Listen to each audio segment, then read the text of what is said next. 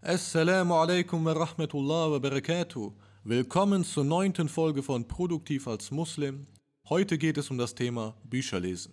Denn egal ob du etwas lernen willst über den Islam, deinen Beruf, Selbstentwicklung, Persönlichkeitsentwicklung, Allgemeinwissen, man kommt nicht drum herum, Bücher zu lesen. Aber ein Buch zu lesen bringt dir auch nur etwas, wenn es dich oder dein Leben auf irgendeine Weise positiv verändert. Das heißt, wenn du ein Buch liest, musst du irgendetwas Neues lernen und am besten sogar anwenden. Das heißt, irgendwie deinen Charakter dementsprechend anpassen oder eine Gewohnheit verändern oder durch eine neue Sichtweise anders handeln im Leben. Ich nenne mal ein, ein langes Beispiel. Ich habe jetzt äh, ein Beispiel aus der Biografie des Propheten äh, rausgesucht. Also das heißt, sagen wir mal, du liest jetzt, du willst etwas über den Islam lernen, du liest eine Biografie über den Propheten. Kurz angemerkt, das können auch Leute machen, die keine islamische Ausbildung haben. Man muss halt nur dementsprechend Bücher aussuchen, die auch gemacht sind für Laien. Also für Leute wie mich jetzt, die kein Studium in Islamwissenschaften haben oder auch keine Ausbildung sonst wo. Und dementsprechend äh, gibt es aber viele Bücher, die man dann auch trotzdem lesen kann, egal ob es jetzt Tafsir, Biografie oder sonst was ist. Naja, zurück zu dem Beispiel. Ich habe jetzt ein Beispiel ausgesucht und da, um, um mal kurz zu erläutern, was ich meine. Es gab nämlich in der Biografie, hatte ich gelesen, dass äh, nachdem die, die äh, Muslime nach Mekka, äh, nach Medina, sorry, ausgewandert sind, wollten sie zurück nach Mekka, um eine Umrah auszuführen. Die Mekkaner aber haben das erstmal verweigert und wollten dann einen Vertrag machen, um das zu regeln. Weil eigentlich ist es jeder, jedem erlaubt, Umras zu machen in Mekka, weil Mekka war auch früher schon eine heilige Stadt. Und äh, die haben das aber trotzdem geweigert und dann einen Vertrag gemacht äh, mit dem Propheten, beziehungsweise, soweit ich verstanden habe, haben, hat der Prophet und die Gefährten haben äh, einen Vertrag geschrieben, haben das den Mekkanern gegeben, also den Gegnern, und die haben das dann nochmal abgeändert. So. Und beim Abändern haben, die, haben sie versucht, eigentlich nur die Muslime zu provozieren. Was haben sie gemacht? Zwei Beispiele. Sie haben erstens den Namen geändert des Propheten sallallahu alaihi wasallam. Also im Brief stand, hey, der Prophet Mohammed und dann äh, ein Gesandter Gottes. Die haben dann Gesandter Gottes durchgestrichen und einfach den Nachnamen von ihm geschrieben. Und das war zu der Zeit meistens dann zum Beispiel Mohammed, Sohn von Abdullah oder sonst was. Ich habe jetzt vergessen, was der Name des Vaters war. So, das haben die gemacht und zweitens haben die sogar äh, dann gesagt, dieses Jahr dürft ihr keine Umrah machen, erst nächstes Jahr. Und da gab es keinen Grund für. Das haben wir einfach wirklich gemacht, um die Muslime zu provozieren und wütend zu machen. Die Sahabi, die Gefährten des Propheten, sind dann wütend geworden. Die haben sich provozieren lassen auch. Die sind auch zum Propheten gegangen, haben gesagt, hey, das können wir nicht akzeptieren und äh, wir müssen etwas tun und wir müssen jetzt äh, denen zeigen, dass, äh, dass sie nicht so mit uns umgehen können und so weiter. Der Prophet sallallahu alaihi wasallam aber, er ist ruhig geblieben.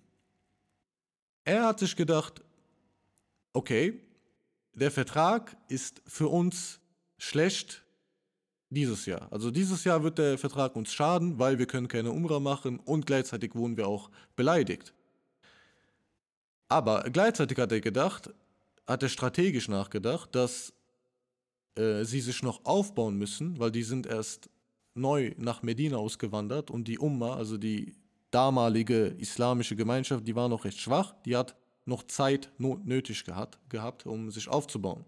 Und er hat sich gedacht, dass es halt dementsprechend strategisch besser wäre, wenn sie jetzt lieber keinen Konflikt eingehen. Das heißt, den Vertrag akzeptieren. Die Gefährten haben das anfangs natürlich nicht so gut absorbiert, beziehungsweise nicht so gut verstanden. Der Prophet hat das dann trotzdem gemacht hat das auch den Leuten erklärt und äh, sich nicht provozieren lassen, den Vertrag akzeptiert, obwohl er, obwohl es kein guter Vertrag war und obwohl da Beleidigungen drin waren. Dadurch aber hatte er, wie, wie auch nachgedacht, Zeit, um seine Stadt weiter aufzubauen, um die Gemeinschaft zu stärken und irgendwann haben sie sogar Mekka zurückerobert. So. Er hat also, um mal die Moral der Geschichte zusammenzufassen, er hat sich nicht provozieren lassen, ist nicht wütend geworden, also hat sich nicht von seinen Gefühlen leiten lassen und hat gleichzeitig nicht nur an das Hier und Jetzt gedacht, weil der Vertrag war schlecht für das Hier und Jetzt, sie konnten keine Immer machen, aber er hat an später gedacht, also an die Langzeitfolgen. Und während er das getan hat, fiel ihm auf, okay, für später ist es eigentlich besser, wenn wir den Vertrag akzeptieren. Dann müssen wir zwar jetzt leiden, aber das ist später viel besser für uns. Das ist die Moral der Geschichte. Und wenn du dann so etwas zum Beispiel liest und verstehst und dann anwendest in deinem eigenen Leben, also dir denkst, hey, und wenn du dann irgendwann mal in einer Situation provoziert wirst oder gerade vielleicht provoziert wurdest und dann durch dieses Beispiel etwas lernst und anders handelst, besser handelst, vielleicht sogar weniger wütend wirst, weil du weißt, hey, das sind Herausforderungen im Leben, die wir haben, die hatte der Prophet sallallahu alaihi wasallam auch und ich will in seinen Fußstampfen treten, ich will also sein Leben nachleben, deswegen lasse ich mich auch nicht provozieren und ich bleibe ruhig und vertraue auf Gott und versuche das Beste daraus zu machen und denke auch an später so. Und wenn du das dann machst, dann hast du ein Buch gelesen, daraus was gelernt, das im Leben angewendet und es war wirklich sinnvoll, dieses Buch zu lesen. Ich wollte das Beispiel wirklich, äh, habe hab ich jetzt lange erklärt, aber wirklich nur um zu zeigen, wie ein Buch dich oder dein Leben verbessern kann. Ich nenne noch ein anderes, kürzeres Beispiel. Ich hatte mal ein Buch über Kommunikation gelesen und es ist wirklich ein kurzes, banales Beispiel. In dem Buch hieß es, ähm, also da gab es viele Tipps, wie jetzt zum Beispiel, man soll ja jemanden angucken, wenn man mit jemandem redet und so weiter und so weiter. Über die, auf die will ich jetzt nicht eingehen. Ich will nur auf einen Tipp eingehen, der war, der war ganz lustig. Im Buch hieß es, achte mal darauf, ob du Leute unterbrichst beim Reden. Weil das ist eine sehr schlechte Eigenschaft natürlich so. Das ist auch unhöflich und das stört jemanden und macht auch den Gesprächsfluss kaputt. So, und gleichzeitig hat der Autor gesagt, ähm, viele Leute merken das gar nicht so. Und ich dachte mir auch, hey, als ob ich Leute unterbreche so beim Reden, das ist doch, das ist doch komplett unhöflich, das mache ich doch niemals. Und der Autor meinte, sogar wenn du dir sicher bist, dass du das nicht machst, achte mal darauf, weil viele Leute sind sich komplett unbewusst davon. Und ich dachte mir, okay, dann achte ich mal darauf. Und dann in den nächsten paar Tagen nur, also maximal fünf Tage, fiel mir auf, dass ich täglich Leute unterbreche beim Reden. Also ich war geschockt von mir selber. Ich dachte mir, oh mein Gott, wie unhöflich bin ich, wie, wie gemein, das, das kann man nicht machen so. Und natürlich habe ich dann dementsprechend, fiel mir das auf, durch das, äh, dadurch, dass ich das erste Mal darauf geachtet habe. Und seitdem habe ich schon aufgehört damit, beziehungsweise auf jeden Fall stark, stark vermindert. Und wenn ich es tue, dann habe ich auch zum Beispiel, habe ich dann ab und zu, habe ich noch Leute unterbrochen aus Versehen, weil das Gewohnheit war, dann habe ich mich direkt entschuldigt und gesagt, hey, sorry, ich habe dich unterbrochen, äh, erzähl weiter. So, das ist auch nochmal so ein kurzes Beispiel, wie, wie ein Buch wirklich dich, ob das jetzt Charakter ist oder Eigenschaften oder Gewohnheiten, wirklich verbessern kann. Also auf diese Weise, äh, das waren jetzt zwei Beispiele, die ich auf jeden Fall mal erwähnen wollte und die das äh, ein bisschen erläutern. So, was, was gibt es für Tipps? Sag mal, du liest jetzt ein Buch, was ist wichtig? So, natürlich, erstens musst du den Inhalt verstehen. Zweitens musst du auch dich daran erinnern, hey, was habe ich überhaupt gelesen? So, weil, ja, das hört sich sehr dumm an. Glaub mir jetzt vielleicht schon, glauben mir vielleicht manche Leute nicht, aber viele Leute lesen Bücher und haben danach vergessen, worum es ging. So, was hilft dabei? Markieren und Notizen machen. Und in den Notizen dann auch am besten schreiben, auf welcher Seite das war. Weil dann kannst du die Notizen schön kurz halten und falls du da wirklich vergessen hast, was die Notiz bedeutet, guckst du einfach auf der Seite nochmal nach. Das kannst du dann machen auf der letzten Seite des Buches, mache ich oft, weil du musst auch nicht zu viele Notizen machen. Das ist schön kurz. Manchmal kannst du einfach schreiben, worum es ging und dann die Seite. Und äh, dann kann man erstens natürlich im Nachhinein alles nochmal durchlesen, aber wenn du Notizen gemacht hast, ist es meistens auch genug, wenn du kurz die, die Notizen nochmal anguckst und dann reaktivierst du auch dieses, äh, äh, diese Information aus deinem Buch und erinnerst dich daran. Also auf diese Weise kann man viel mehr äh, Informationen aus einem Buch wirklich aufsaugen. Und es gibt auch genug äh, Studien, die zeigen, dass äh, sogar einfaches Markieren hilft, um dir Dinge zu merken. Dann kommen wir zum nächsten Thema, Konzentration. So, Konzentration ist, kann sehr schwierig sein und auch, kann auch sehr wechselhaft sein. Ich weiß, es gibt Leute, die haben da irgendwie ein Talent für, die können stundenlang Bücher lesen, komplett konzentriert, ohne Ablenkung. So, ich bin, ich bin keiner davon.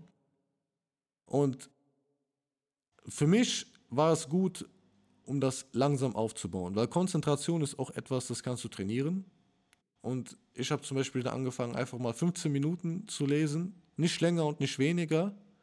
Und dadurch, dass ich mir im Kopf halt dachte, ey, ich lese jetzt wirklich nur 15 Minuten, war ich dann auf 15 Minuten konzentriert.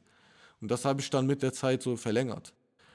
Und gleichzeitig will ich auch sagen, dass man auch nicht zu viel auf einmal lesen sollte, finde ich, da man auch eine bestimmte Kapazität hat und auch wenn man etwas liest, will man das auch noch etwas einwirken lassen oder ein bisschen darüber nachdenken. Deswegen ist zum Beispiel, was ich mache, ist, ich lese nicht mehr als eine halbe Stunde am Tag. Also meistens lese ich abends vom Schlafen gehen eine halbe Stunde, sogar mit Timer. Ich stelle mir wirklich einen Timer von 25 oder 30 Minuten und lese dann meine 10 Seiten oder sonst was. Mache meine Notizen und lasse es dann auch ein bisschen einwirken. Manchmal denke ich dann auch ein bisschen drüber nach. So auf diese Weise bin ich konzentrierter und auch merke mir auch gleichzeitig wieder viel besser, was ich gelesen habe. Zu lange ist also wirklich nicht immer vorteilhaft. Lieber, lieber dosiert, regelmäßig und dafür aber wirklich eine, ein, eine Stelle im Buch gut gelesen. Dann kommen wir zum Thema noch, was ich jetzt schon ein bisschen angeschnitten habe. Äh, wann sollte man lesen? Ja, das ist bei jedem natürlich anders. Und je nachdem, manche Leute äh, sind auch morgens äh, konzentrierter oder eher abends oder sonst was. Manche Leute müssen abends arbeiten, manche Leute müssen morgens arbeiten. Guck mal, was bei euch überhaupt möglich ist.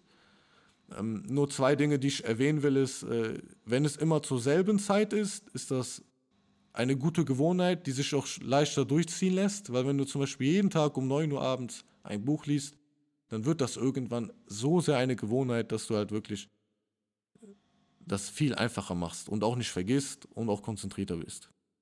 Gleichzeitig ist vom Schlafengehen auch immer ein Tipp von meiner Seite, weil man soll vom Schlafengehen sowieso nicht auf Bildschirme gucken, ob das jetzt Handy, Computer oder Fernseher ist, weil das halt die, die Schlafqualität wirklich verschlechtert. Das heißt, vom Schlafengehen eine halbe Stunde oder eine Stunde ein Buch lesen, ist auch wirklich gut für deinen Schlaf. Also wirklich viel besser, als dass du jetzt irgendwie eine Serie guckst oder auf deinem Handy am Schreiben bist.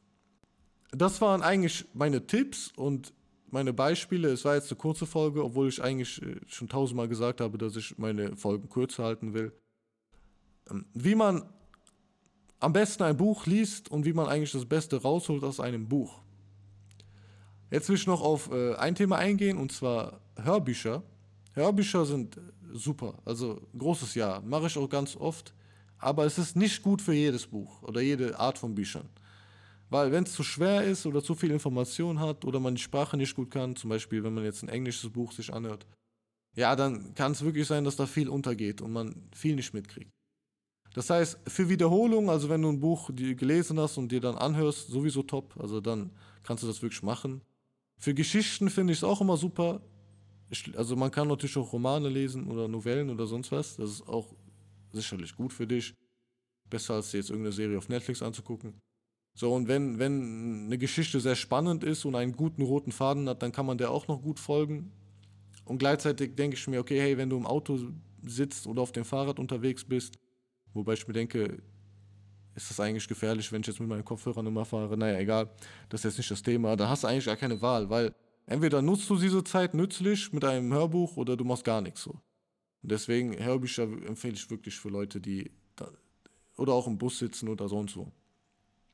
Naja, denkt auf jeden Fall darüber nach, welche Bücher ihr als Hörbuch lesen wollt und welche lieber nicht.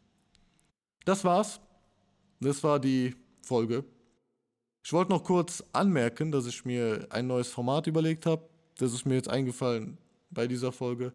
Und zwar will ich Bücher zusammenfassen mit den wichtigsten Lehren oder den wichtigsten, meines Erachtens wichtigsten Schlussfolgerungen, die ich aus einem Buch ziehe, will ich in kurzen Folgen zusammenfassen, hier aufs, äh, in diesem Podcast und dann auch noch äh, gleichzeitig für mich selber erzählen, hey, was, was lerne ich davon? Und dann will ich vor allem englische Bücher oder arabische Bücher nehmen, die es nicht auf Deutsch gibt. Da ich denke, dass, äh, ja, da, da haben mehr Leute was von, als wenn ich jetzt deutsche Bücher nehme, die auch viele Leute gelesen haben, vielleicht schon oder selber lesen können. Nur kurz als Anmerkung, ich hoffe, dass ich das bis nächsten Monat schaffe, weil das, das ist natürlich etwas mehr Aufwand, jetzt wenn ich ein ganzes Buch lese, zusammenfasse und so weiter. Und ähm, werde wahrscheinlich nicht mehr jeden Monat eine Folge dazu machen, aber ich dachte mir, das wäre ein cooles Format, vor allem weil bei dem Format, was ich jetzt habe, mir auch langsam die Themen ausgehen werden und äh, Dementsprechend äh, fand ich das eine super Idee. Vor allem denke ich mir, dass das auch ja, sehr cool ist und äh, ich, ich höre mir selber auch Buchzusammenfassungen an oder ich gucke mir auch oft Zusammenfassungen von Büchern auf YouTube an. Deswegen finde ich das eine super Sache. Das war's. Assalamu alaikum, bis zum nächsten Mal.